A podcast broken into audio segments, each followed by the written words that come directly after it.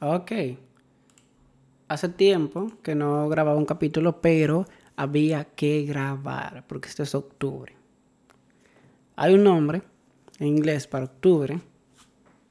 no recuerdo ahora exactamente cuál es, pero básicamente hace referencia a la cantidad de lanzamientos que hay en este octubre. Este, en primer lugar, hace unos días, hace dos días, se presentó el PlayStation 5. Sony tiene la costumbre de hacer un no, un lanzamiento, sino una demostración de cómo es la consola por dentro. Un detallado desarmamiento de la consola. Si esa palabra existe o es válida. Entonces ellos desarman la consola pieza por pieza y lo muestran. Eso fue hace dos días atrás. Eso nos permite ver cómo es el PlayStation 5 por dentro. Me sorprendió ver metal líquido para enfriar. Es decir, para hacer el contacto con el disipador. Eso es algo que va a haber que estudiarlo un poco más. Y tal vez más adelante podamos hablar de eso. Y también me sorprendió el tamaño de ese disipador. La mitad de la consola es un disipador. Por eso esa forma tan extraña. Siguiendo por el mismo camino de Sonic, de Sony, perdón, tenemos que Sony va ganando la guerra de las consolas la próxima generación.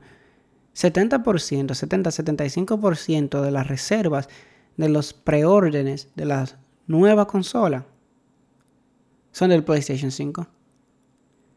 O sea que solamente el otro 30 a 25% son del Xbox. Vamos a ver qué va a hacer Microsoft. Ellos compraron una compañía, Valorant. Son dueños de ciertos juegos.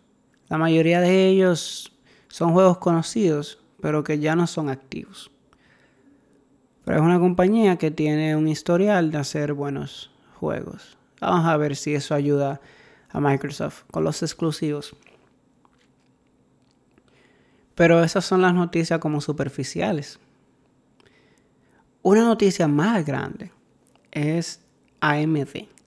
AMD presentó sus procesadores. Este es el año donde podemos decir que AMD ha vencido a Nvidia no hay nada más complicado que el mundo ponerse de acuerdo. Y más el mundo digital. Y más el mundo gaming. Pero había algo que todos tenían pendiente. El mejor procesador para gaming era el Intel Core i9 10 900K.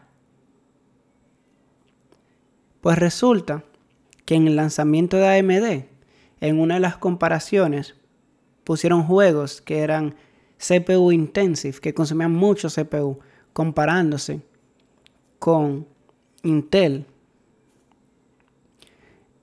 Y le ganaban. Había uno o dos juegos donde decían que Intel tenía mejor performance, pero en la mayoría de los juegos, de 8 de 10 juegos, AMD le ganaba pues ya sea por un poco por ciento a un por ciento tan grande como un 20%.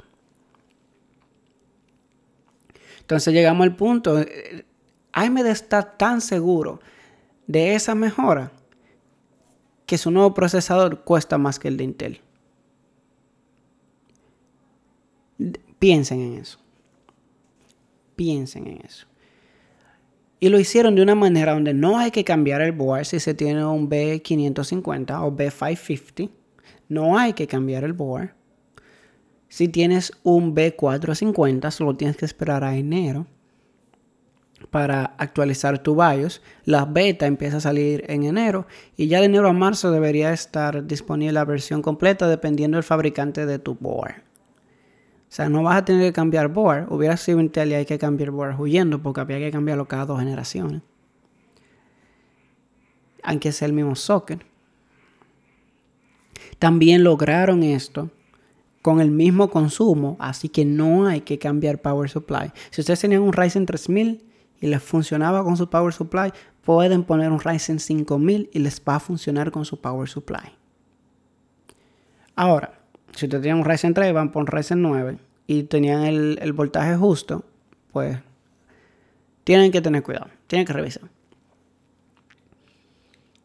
Otra cosa, en la misma línea, es que, y esto es una pena, AMD aún no supera ese baseline de los 5 GHz. Eso es lo único que se le va a criticar a AMD. Y lo único que se le está criticando, que no superaron los 5 GHz. ¿Qué es lo que están esperando para superar los 5 GHz? No digo que es fácil, pero es lo que le falta. Lo único que Intel todavía puede decir, jaja, nosotros sí, ustedes no. Pero AMD dijo que ellos van a ser el mejor procesador para gaming. Hay que esperar los, bench, los, los. Pero si es así, como se mostró en la presentación, y estamos muy optimistas de que así sea, porque los, las mejoras de performance no fueron mostradas exageradamente, como se hacen algunos lanzamientos que dicen 300%, 200%, 100%. Pues entonces AMD al fin lo logró. Más cosas, otras noticias. Bueno, esto es una noticia de Apple. Todos estamos esperando esa laptop ARM. Queríamos ver qué es lo que tiene. Bueno, pues resulta que Apple la va a anunciar en este mes, en octubre. Apple va en su evento, según los rumores, a mostrar la laptop ARM. Hay más leaks del iPhone 12, ya se tienen los modelos, digamos, oficiales, que el iPhone 12 mini, el iPhone 12, el iPhone 12 Pro y el iPhone 12 Pro Max. Otra cosa que parece que iOS va a permitir que xCloud corra en iOS. Eso, eso es increíble porque estaban prohibidos. Ellos le habían dicho no al cloud gaming, pero no sé si fue que luego de la demanda contra Epic se pusieron en el en el spotlight, bajo el reflector, todo el mundo mirándolo, como que ustedes van a decir que son dispositivos gaming y no aceptan cloud gaming. Eh, pelearon con uno de los juegos más jugados del mundo, lo sacaron de su tienda y ustedes pueden hacer eso con cualquier otro juego. Bueno, pues parece, no sé qué, cada vez están flojando más. Tanto así que le pagaron a unos hackers. Habían unos hackers que hackearon a Apple y tenían tres meses viendo lo que hay. Entonces Apple, en vez de demandarlos como usualmente hace, quizá por la serie de demandas, vuelvo y reitero, por la serie de demandas que ha habido últimamente, la mala publicidad, bueno, pues ellos le pagaron por sus hallazgos. Y en el mismo asunto de demandas, Microsoft se une a Epic, junto a las otras grandes corporaciones que formaron una coalición para acabar con el monopolio digital. No dicen nombre, pero se ve que es contra el monopolio de Apple. Tiene más flexibilidad. Y por ese mismo lado, pues también el gobierno de los Estados Unidos preparó un documento donde dicen que las corporaciones que testificaron frente a ellos, Google, Microsoft, Facebook, Apple, tienen monopolio, aprovechan su monopolio. Prepararon ese documento, ese documento no tiene peso legal, pero sí es un documento de referencia y puede servir para cuando haya un caso legal en contra de estas corporaciones y también los pone en el ojo público. Hay que tener cuidado. Y si seguimos el camino de la demanda, tenemos a alguien peor que Apple en el asunto que de las demandas. Y ese es Oracle. Oracle está a punto de ganar la batalla contra Google por Android por haber utilizado código derivado de Java. El Internet entero está viendo eso. Todos quieren que Google gane. Google ya no es el favorito de las personas. Google ha estado en un reguero de noticias de acoso laboral, tanto físico como sexualmente, de discriminación contra los empleados, de falta de representación, de, de, de políticas injustas, de despido injustificado. Google es un desastre en el ambiente laboral. Hay que estar claro de eso, ya no como antes. Mucha gente todavía sueña con trabajar en Google y se respeta, pero muchos de ellos es porque no saben o no han estado dando el seguimiento al ambiente que hay en Google y los despidos que, que han tenido lugar. Pero entonces, ¿por qué el Internet sigue al lado de Google? Porque si Oracle gana, eso sería un precedente para que el software derivado de otro o código derivado de otro, cosas por el estilo, puedan ser demandados y penalizados. Imagínense esos hasta los covers que la gente hace. O sea, alguien tiene una canción, una banda hace un cover, yo o la banda o la persona que tiene la canción original no le gustó el cover o ve que el cover se está haciendo famoso y podría ya demandar esa esa gente que hizo el cover. Incluso este es un ejemplo al lado de la música, pero eso sería lo que veríamos del lado de, de software. Realmente es un tema preocupante, pero es lo que hay. Todavía la decisión no se ha dado, pero parece que el, que el juez está más del lado de Oracle. Esto es más un tip que una noticia, pero debido al nuevo, a este nuevo consumo de espacio que están teniendo las aplicaciones, los juegos y demás, y estoy hablando desde la perspectiva de una experiencia que tuve hoy,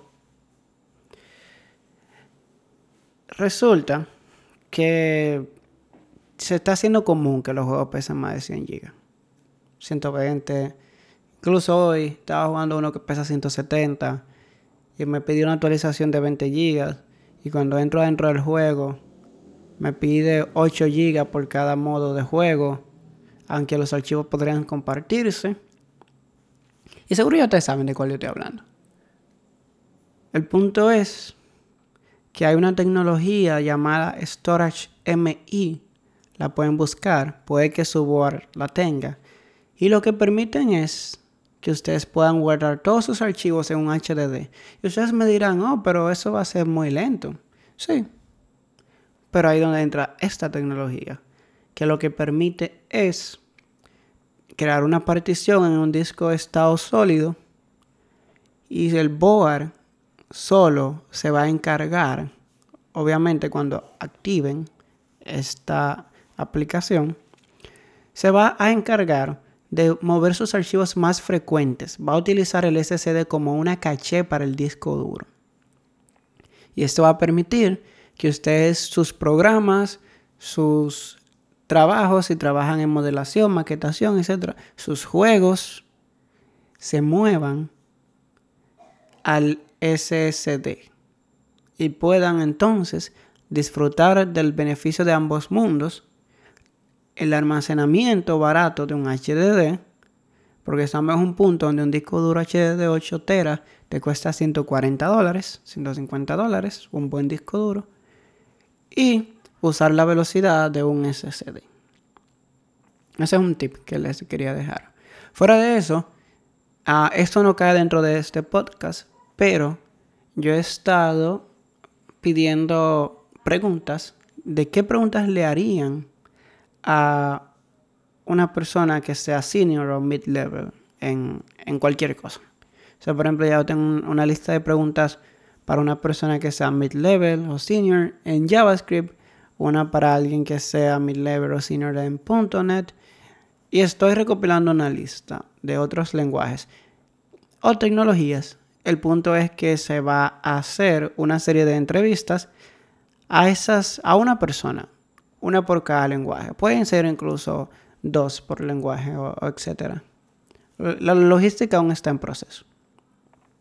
El punto es esas preguntas eh, confusas que toman tiempo entenderlas, pero que nos ayudan mucho o que nos ayudaría mucho conocerlas a la hora de empezar a trabajar con un lenguaje, pues tener una referencia, tenerlas respondidas.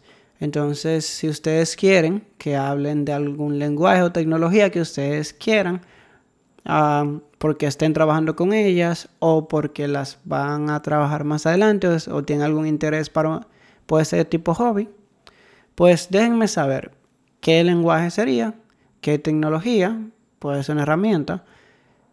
Y de paso, si tienen alguna pregunta que quisieran aportar a esa o alguna de los que ya yo mencioné antes de que se empiecen las grabaciones, pues me las pueden enviar. Entonces, así preparar un contenido de mayor calidad para ustedes. El correo al que me lo pueden enviar es community.stashconsulting.com. Yo les voy a dejar eso en la descripción del video, cuando lo ponga en YouTube o en la descripción del podcast. De paso, uh, este sería el primer video que tiene timestamp. Así que espero que le haya sido de utilidad poder haber saltado a momentos específicos. Y ya eso sería todo por hoy en este su podcast de novedades del cloud. Que últimamente parece novedades del gaming, pero es que las noticias han estado picantes. Entonces, hasta la próxima. Chao.